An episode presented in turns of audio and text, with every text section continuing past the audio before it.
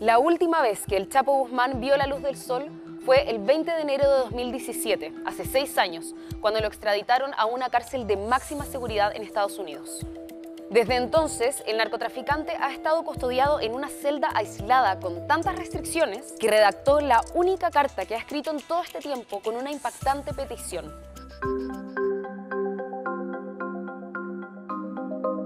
Joaquín Archibaldo Guzmán Loera es uno de los narcos más peligrosos del último tiempo, siendo el líder del cartel Sinaloa, al que se le atribuyen decenas de miles de homicidios en México en las últimas décadas.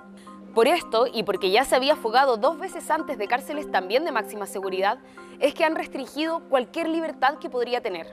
El abogado José Refugio Rodríguez, quien representa a Guzmán en los procesos penales y de extradición, dijo en un programa de radio que la situación de él se traduce en una tortura psicológica porque se encuentra segregado en su celda.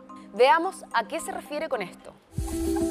El abogado cuenta que de abril del año pasado a la fecha lo han sacado a un corralito de 2 metros de ancho por dos y medio metros de largo una vez por semana o máximo tres por dos horas, pero no le pega el sol. Y me dicen que en los seis años que Joaquín se encuentra en Estados Unidos no ha visto el sol. Rodríguez continuó contando que solo le han autorizado seis llamadas con su abogada, sus niñas, su hermana y su madre. Ha recibido tres cartas y él solo ha mandado una. A los demás presos le dan cinco o seis visitas al mes. Él solo ha tenido cinco o seis en todo este tiempo. Otra de las restricciones es que le tienen completamente prohibido comunicarse con otros presos, por lo que solo habla con los guardias, pero ellos no tendrían permitido dirigirse a él en español, y el reo no habla inglés y si bien tiene una televisión, solo tiene acceso a dos canales en su idioma. Y aunque sí son pocas libertades, nada de esto podía ser catalogado como tortura, hasta ahora. El abogado reveló que durante un tiempo el Chapo comenzó a sentir un dolor de muela.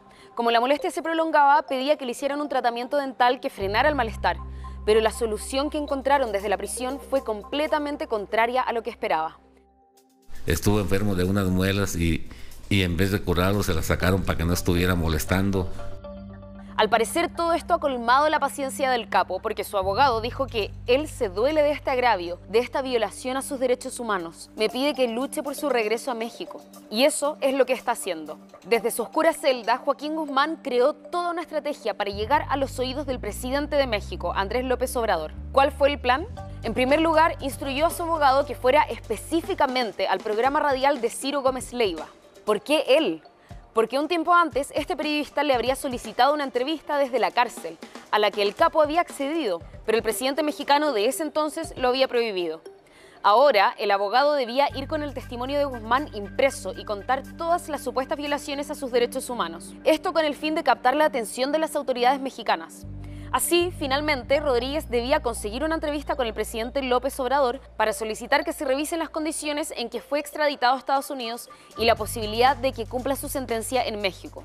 El abogado afirma que envió un correo electrónico a la Embajada de México en Washington para que el gobierno de México supiera su sentir, supiera que lo tienen en el abandono pero la embajada derivó el correo a la Cancillería por ser un tema de su competencia. Pero el canciller Ebrard asegura que es muy difícil que se le conceda la petición de ser repatriado, ya que debe cumplir su condena en Estados Unidos.